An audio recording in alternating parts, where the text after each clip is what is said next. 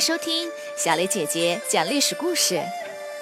我们的故事全部来自专业正史，绝不细说。每周一、三、五来听一段故事，了解一段中国历史吧。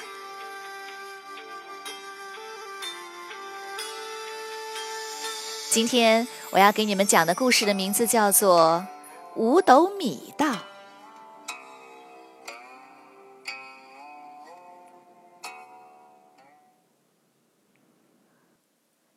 在刘备夺取益州后的第二年，曹操决定进攻汉中。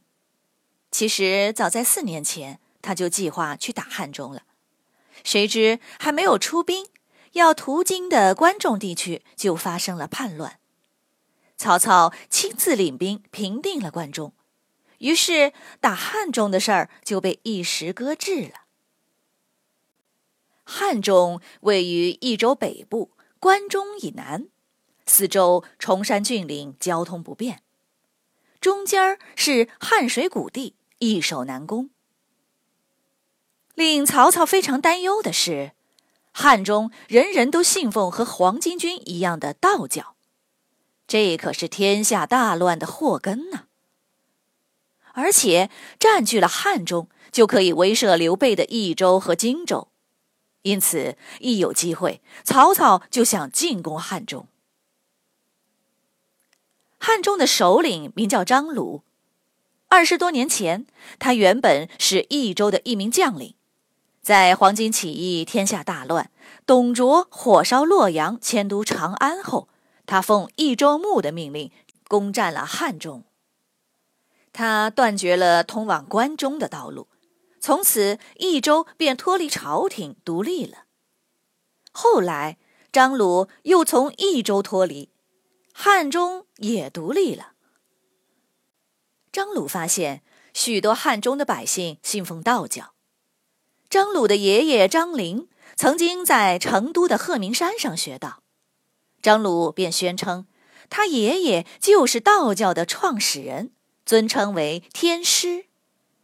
他爸爸和他自己自然也都是天师，他们祖孙三个就被奉为三师，也就是道教最早的祖师爷了。想入道的人，只要上交五斗米就可以了，大约折合今天的三十斤米，因此被称为五斗米道。也叫天师道。五斗米道和黄巾军的道教非常相似。如果有人生病了，张鲁就让他忏悔自己的过错，并写下一式三份的悔过书，一份放在山上，一份埋到地下，一份沉入水中，然后再给他画符治病。许多人的病就这样被治好了。大家都深信不疑，入道的人也就越来越多。张鲁便不再设官职，而是全部用道教的方式来管理汉中。他要求所有人都入道，道中的首领被称为祭酒。他又设了二十四个教区，分别由祭酒管理。对于犯法的人，头两次先宽恕。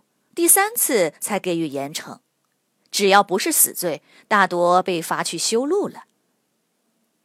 张鲁在各地修建如同驿站的亭子，亭子里放了米和肉，供路人免费食宿。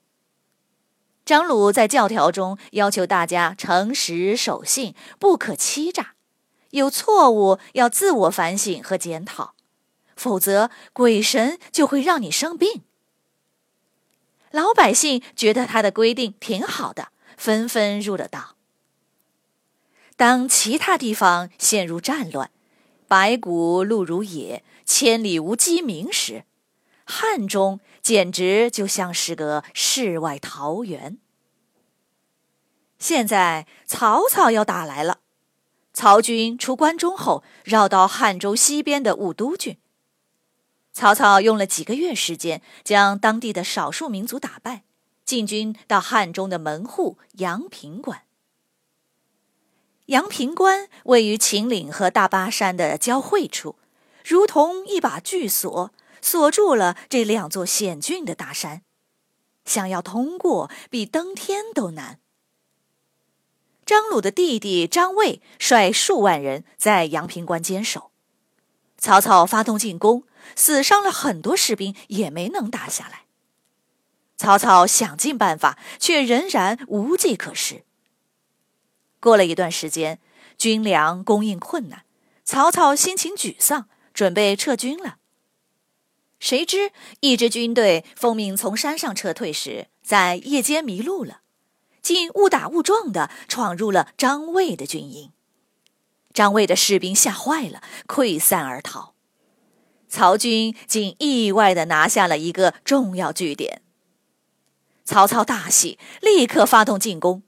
慌乱中，张卫抵挡不住，连夜逃走，阳平关失守了。阳平关一丢，汉中就无险可守了。张鲁也只好逃难。在逃走前，有人建议他将拿不走的粮草物资全部烧毁。张鲁摇摇头说：“这些东西是老百姓辛辛苦苦生产出来的，毁掉实在是太可惜了。”张鲁把所有东西封存好，这才离开。曹操进入汉中，接收了全部物资。经过战乱的汉中，居然没有遭到损毁。曹操对张鲁称赞不已。张鲁在山中躲了几个月后，还是出来投降了。曹操亲自迎接，并封他为阆中侯，任命为镇南将军。张鲁到了中原，后来他的儿子又迁居到了江西的龙虎山，五斗米道也就跟着传播到了中原和南方。两百多年后，有个叫寇谦之的人对五斗米道进行了重大改革，他去掉了道教的政治诉求，并结合儒家、佛教的思想，创立了新天师道。他当上了国师，道教也成为国家宗教。从此，道教传遍了中国大地，成为影响中国人最重要的宗教之一。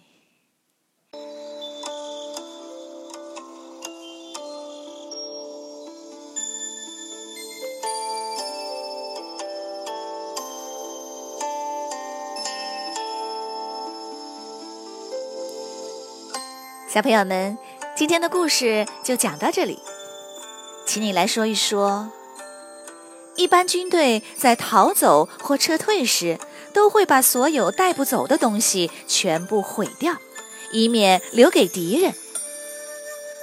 如果你是张鲁，在逃走前，你会把所有东西全毁掉吗？为什么呢？